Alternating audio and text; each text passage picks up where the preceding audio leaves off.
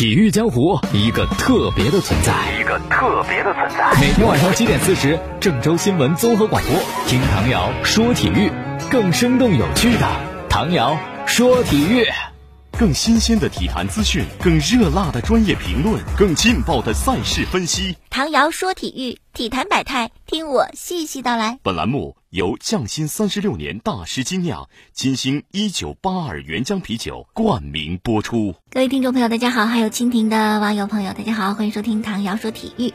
啊，真的是赛事不断。你像乒乓球比赛是吧？刚结束了瑞典公开赛，我们包揽了五项冠军。然后那边世界杯的团体赛又公布了参赛名单。男队这方面呢是国乒队长世锦赛的男单三连冠得主马龙领衔，有许昕、樊振东、林高远、梁靖昆。女队呢有丁宁、刘诗雯、陈梦、王曼玉和孙颖莎。比赛是十一月的六号到十号在日本的东京举行。网球也是赛事不断呀，我记得前两天我们还说中网啊，现在又开始说上海网球大师赛了。昨天德约科维奇开始备战双打，哎呀，人气炸裂，遭到粉丝的围堵。那么今天呢，是费德勒也现身上海网球大师赛，同样人潮涌动，都来看费天王了。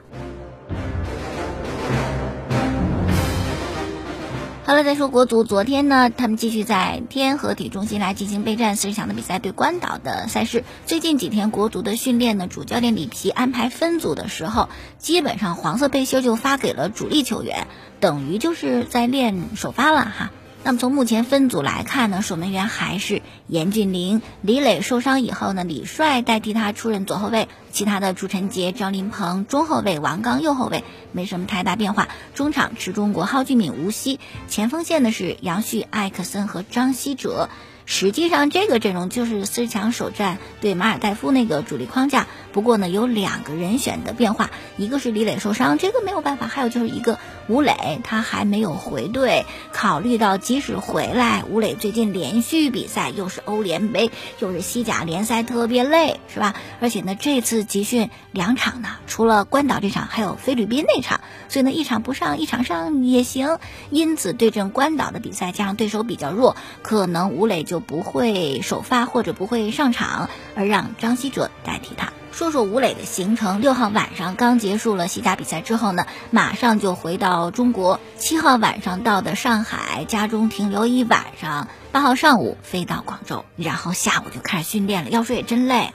那么随着吴磊的到来呢，这次集训的所有队员就都到齐了。刚才说到网球的粉丝追费德勒呀，追小德呀，就觉得什么时候国足队员也曾经这么受欢迎过？我觉得有的哈，但是还有些时候可能就是被大家吐槽的比较多。前几天在网上看篇文章，说的是国足三大耻辱事件，哎，挺感兴趣，我就看了看。那第一件事呢，这个作者写的是在八八年汉城奥运会的时候，那会儿国奥队应该是首次跟世界强队碰面，结果肯定是被完虐，整个比赛一球都没进。所以比赛结束之后呢，国际足联居然给国奥队颁发了一个最无进取心奖项奖啊！我觉得这个真的是赤裸裸的打脸，挺丢脸的。第二件事儿，这个作者总结的是零二年日韩世界杯的时候，也是我们首次进世界杯嘛，面对巴西队的时候呢，毫无悬念。输了比赛之后，我们当时左后卫叫吴成英，想和巴西球员卡福更换球衣，但是遭到对方的拒绝，说很尴尬。但我觉得这个你入选耻辱事件是因为什么？如果你说比赛整个过程、比赛本身球员没有进取心，我可以接受。如果你说吴成英找对方换球衣，他们不给，这个应该不算吧？我我甚至觉得卡福你自己不太有礼貌。那么三大耻辱事件的第一件呢，说的是零六年的多哈亚运会，我们在四分之一比赛呢跟伊朗相遇，当时伊朗队一位球员叫做博哈尼，他形成单刀晃过了门将王大雷之后呢，哎，你说你就老老实实打门呗，不羞辱我们，把球带到球门前之后，转过身招呼队友，你们都过来，又做了一系列动作以后，才缓慢的把球给打进球门，可以说确实是在羞辱国足哈，看着又气又恨又无奈。你说在球场上你受到侮辱，怎么你去打人一顿，你骂一顿，肯定不行，更是丢自己的脸啊，连个素质都没有了，只能是在球场上用进球来教训对方，所以还要在足球这个项目上来强大。当然了，话又再说啊，就是那些赢了我们，然后做一些这样的出格动作什么的，也让人讨厌。应该给予对手充分的尊重，哪怕你很强。另外，你是强过我们了，你就是最强的吗？你能踢过所有球队吗？别忘了，天外有天，人外有人。特别不懂得谦虚和尊重的，一定也会被别人打脸。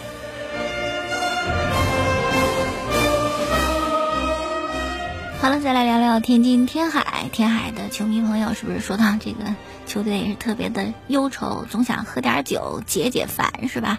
匠心三十六年大师精酿金星酒吧原浆啤酒。说到天海呢，昨天他们俱乐部宣布，一线队的主教练朴忠军已经辞职了啊，不是被下课，而是辞职。俱乐部研究决定呢，由俱乐部的常务副总兼领队李伟峰暂时行使代理主教练的职务。李伟峰昨天的接受采访就说了：“我这是临危受命啊，但作为俱乐部的一份子，责无旁贷，理应承担重任，帮着球队渡过难关，全力以赴保级。”近期天海队的成绩确实不好，而且没有起色，并且管理方面也有漏洞啊，出现了国足门将张路醉驾被法律制裁的事情。而且不止张路啊，天津队最近受罚的球员还不老少，比如说队员裴帅因为带妻子做产检，没有经过教练朴忠军的同意。就被处以三停处罚，还有一位球员宋博轩因为态度问题也被下放到预备队。俱乐部就说这事儿啊，说主教练严肃队规无可厚非，但你这么做好像也影响到了球队的团结，并且还有球员说朴忠军为什么这么狠呢？这么罚球员呢？因为他已经找到下家了，他无所谓。所以这个教练跟队员之间的关系特别的不可调和，很大的矛盾。最终呢，朴忠军以辞职的方式离开了天海俱乐部。好了，继续来说国际足联，因凡蒂诺最近确认，二零二一年和二零二二年的世俱杯要在中国举行。世俱杯的前身啊叫丰田杯，当时只是欧洲和南美洲的冠军在日本比一场啊，丰田公司赞助的。我记得最佳球员就一辆丰田车作为奖品哈。后来呢，丰田杯就改为了世俱杯，而且不再是南美和欧洲的冠军参加了，六大洲的冠军都能参加，再加上东道主。可是今年三月十六号呢，国际足联宣布世俱杯又得改。二零二一年的世俱杯就由二十四支球队参加了啊，当然这个不是国家队，是俱乐部队。比赛是六月到七月进行，一个月的时间，哎，这不就跟世界杯差不多了吗？那这个决定出来以后呢，欧洲的顶级豪门是抵制的，欧洲俱乐部协会就公开表示，我们肯定不会派俱乐部参加的。那么新改制的世俱杯呢，是在六月到七月举行，每四年一届，将取代世界杯之前的热身赛事联合会杯。二十四个球队的名额呢，欧洲是八个席位，南美洲六个席位，亚洲、非洲、中北美及加勒比海地区呢是各三个，大洋洲一个。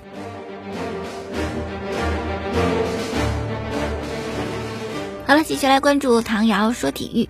本节目呢由匠心三十六年大师精酿金星酒吧原浆啤酒独家冠名。今天凌晨呢，西班牙俱乐部就宣布他们的主教练加耶戈不再担任一线队的主教练，就下课了呗。马钦成为他的接替者，双方签约到二零二一年。加耶戈这个赛季执教西班牙人之后呢，成绩确实不好，八场比赛一胜两平五负，排名倒数第二。虽然你带西班牙人的。青训队带的特别好，是青训队的功勋教练。可是即使如此，也得跟你分手啊，不能再执教下去了。接替加耶戈的是马钦，四十四岁，执教过西乙的曼努西亚、西乙的赫罗纳、西甲的塞维利亚。从执教履历看，也不见得比加耶戈好多少。另外一消息啊，是关于伊朗足球的，他们终于允许女球迷啊观看比赛了。那么这周伊朗对柬埔寨的世界杯的预选赛，就给伊朗的女球迷留了三千五百张门票。哇，据说这门票几分钟之内就全抢光了。那这场比赛呢，是伊朗的主场在德黑兰进行，这个球场一共能够容纳七万八千人，给女球迷留了三千五百张，寥寥的，但是已然是一个很大的突破了。下面我们聊一聊皇马的球员贝尔。贝尔呢，加盟皇马之后，嗯，一直对皇马还是非常的喜欢的，我觉得。经过很多的事情，也没有产生我要离开皇马的念头。包括今年夏天，皇马想卖想卖，使劲想把它卖出去，贝尔都不想走。但是新赛季开始没多久，贝尔的想法变了啊，他希望离开皇马，是他第一次主动的有这么一个想法要离开。为什么呢？还是因为齐达内对他他觉得不公正呗？你看上周皇马跟布鲁日的欧冠比赛，又不让贝尔上场，贝尔就特别的不理解，我的状态这么好。说实在，齐达内你的位置都是我帮你保住的，我不进球你就完了，那为什么不让我上呢？他觉得遭遇到齐达内的不公平对待，没有得到皇马应该有的尊重，也能理解是吧？一个状态不错的球员，真的只有不停的比赛踢得越多，他的可能状态才会越出色。你停一场，然后上一场，上一场让停一场，干嘛呢？所以贝尔特别愤怒，也非常的困惑。哎，这怎么说呢？我们也都知道，齐达内他确实不太喜欢贝尔，所以当齐达内重返皇马之后呢，就公开的就说了，贝尔肯定不在自个儿的计划之内，你赶紧找下家，赶紧走吧。但贝尔他就是不走，我觉得应该是有赌气的成分，我就要证明我自己，你不是看不上我吗？我得让你知道我很好。于是他就一直留下来，并且还不错吧，这个赛季出场七场比赛，两个进球，两个助攻。可是，就是由于他认为自个儿证明了自己的能力，但是齐达内依然还不让他上场比赛，就心灰意冷。那齐达内为什么老看不上贝尔呢？可能也有齐达内的原因，比如说他不太喜欢贝尔的性格。第一，你不愿意融入球队，不想成为球队的一份子；第二，你还傲傲的，你谁也不愿意多搭理，跟谁关系也不好；第三，可能就觉得不是一门心思都扑在球队上，扑在足球这方面。比如说吧，皇马踢欧冠之前的那个训练课刚结束以后，贝尔很快就离开了啊，准时参加高尔夫比赛。可到了比赛日，他却迟到。当时踢欧冠啊，贝尔不上场，但是皇马队内有要求，不管你上不上场比赛，都得坐在伯纳乌的看台上看球。可是当比赛都开始了，贝尔还没来到球场，他应该是迟到了四分钟吧，时间不长，可是也算违反纪律。虽然贝尔可以找理由，我堵车了，我停车很难，但你就不能早点来吗？你这拖拖沓沓的，不愿早点来，不就是体现了你对皇马不够热爱吗？反正各种理由你要找都可以找得到。而且这也不是第一回，上赛季贝尔做过更过分的事情，那会儿应该是皇马主场零比二输给了皇家社会，同样也是贝尔没有能够进入到球队大名单，在看台上看比赛。所以，当他看到球队落后的时候，啊，没等比赛结束，第七十四分钟开车走人了。当时，西班牙媒体包括皇马就认为他缺乏团队的荣誉感，所以这应该也算是贝尔的毛病吧。再说说巴塞罗那，上周联赛呢是四比零大胜塞维利亚，这个比分是很好的，但是比赛还是很惨的，因为阿拉霍、登贝莱红牌被罚下，皮克累计黄牌也要停赛，这样就等于三个人停赛。下场是埃瓦尔，虽然对手比较弱，可是客场，巴萨这赛季客场实在不行。然后就主场对皇马的国家德比，少了状态正好的登贝莱，能不能赢这也没把握呀。更何况对阿劳霍和对登贝莱的两张红牌，比赛结束以后，整个西班牙媒体也有很大的争议，觉得该给还是不该给呢？于是巴萨就上诉了啊，希望能够把红牌取消，或者别追加禁赛。那关于这两个争议的红牌，我们再回顾一下啊，两个牌都是在同一时间发出去的。第八十七分钟，当时应该是塞维利亚的前锋尔南德斯获得一个一对一的机会，阿拉霍防守他，阿尔南德斯禁区弧顶摔倒，主裁判拉霍斯呢就给了阿劳霍一张红牌。登贝莱可能就觉得这个能算红牌吗？就向裁判抱怨了几句，裁判的赛后报告写的是登贝莱说的：“你太坏了。” 然后他这个抱怨呢，也使得主裁判给了登贝莱一张红牌。此外，布斯克茨也得到一张黄牌。我们昨天也让大家讨论一下啊，你太坏了，你太糟了啊，太糟糕了，这算不算辱骂主裁判？赛后发布会上呢，巴萨主教练巴尔韦德就说了，说登贝莱呀，他是法国人，他这西班牙语特别不好，他应该不会说什么不恭敬的话。可是即使如此啊，即使有争议，即使巴萨主教练认为不应该怎么怎么样，但是。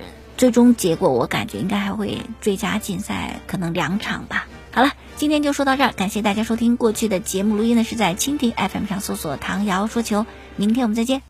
体育江湖，一个特别的存在，一个特别的存在。每天晚上七点四十，郑州新闻综合广播，听唐瑶说体育，更生动有趣的唐瑶说体育。